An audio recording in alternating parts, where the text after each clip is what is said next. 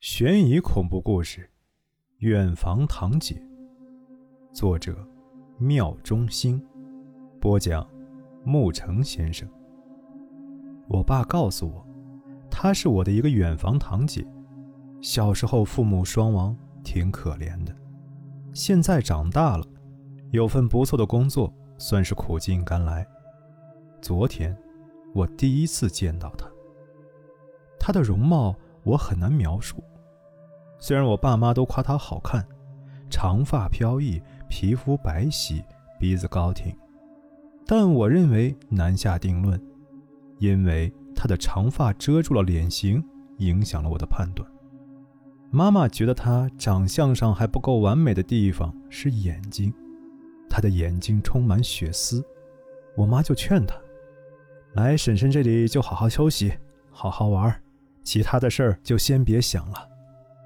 他笑着说：“习惯了。”他笑时露出的牙是雪白的，跟他的皮肤一样。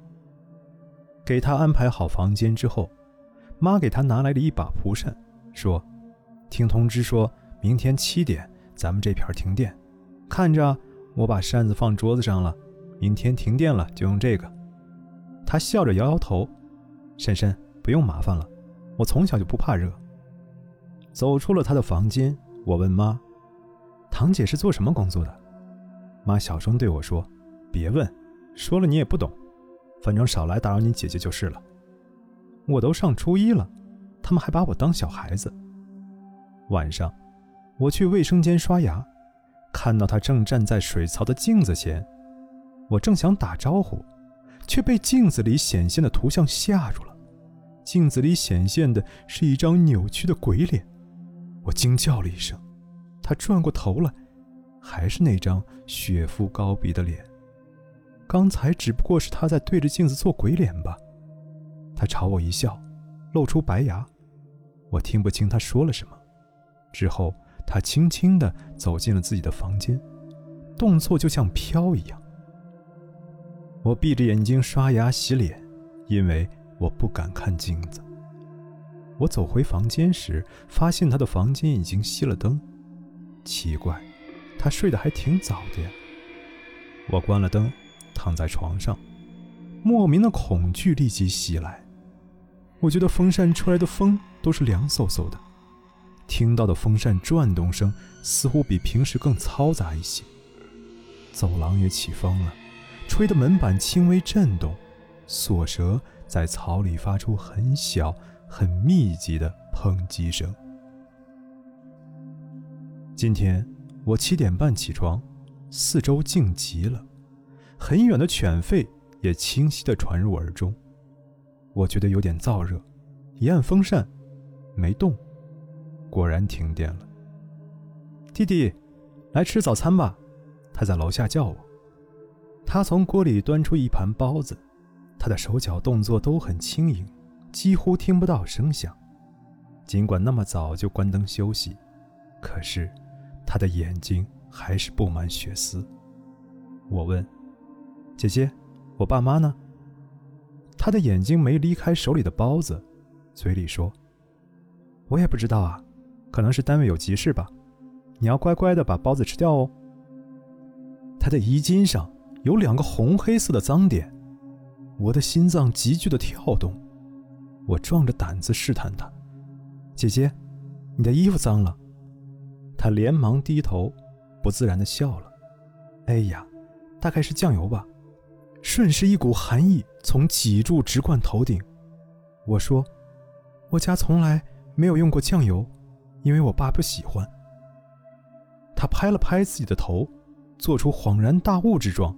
“哦，敲着脑子，对对。”今天的早餐根本就没有用到酱油啊，是包子的馅汁滴上去了。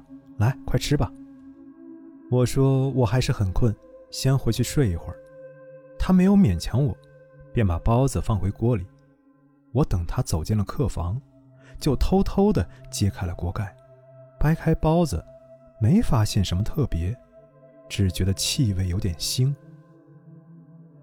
我蹑手蹑脚地走进他的房间。里面传来恐怖的音乐声，我毛骨悚然，强烈的好奇心驱使我往里看。他竟然在看电视。我急忙跑回房间，按下了电风扇的按钮，扇叶纹丝不动。我想按另一档，因为紧张手不听使唤，像棍子一样把电风扇捅得轰然倒地。我又手忙脚乱地按了一下台灯，也没有亮。汗水啪啪地砸在桌面上，我听到自己拉锯般的喘气声。吱，门开了，他悠悠地朝我走来。哎呀，风扇怎么倒了？我没有回答他，只是问：“你，你怎么能看电视？”说话时，我的右手在身后偷偷从抽屉里拿出了一把锤子。正要去扶起风扇的他停下手，抬起头，用那双充满血丝的眼睛盯着我。你说什么？我的心快要从胸腔里蹦出来了。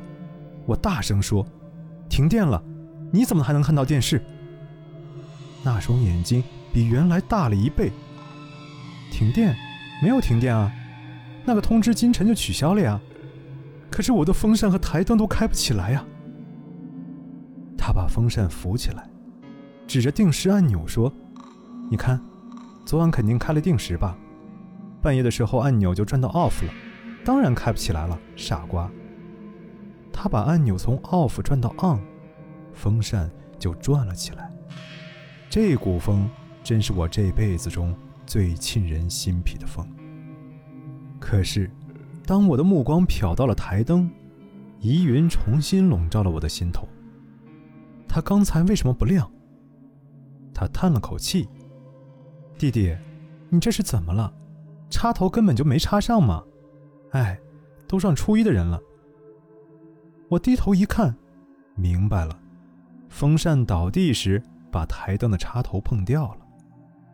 那一刻的感觉，好似劫后余生，美妙的简直无法形容。世界上的一切突然变得光明而美好。整个白天，我都在愉悦中度过。平常看起来面目可憎的数学练习也变得可爱起来。我一口气解了平常一周时间都做不了的习题，心里感到非常充实。午饭和晚饭都是堂姐为我做的，卤肉和骨头汤的味道异常鲜美。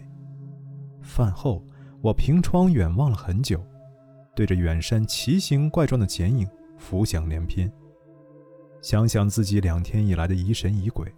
忍不住笑了起来。天已经完全黑了，爸妈还没有回家。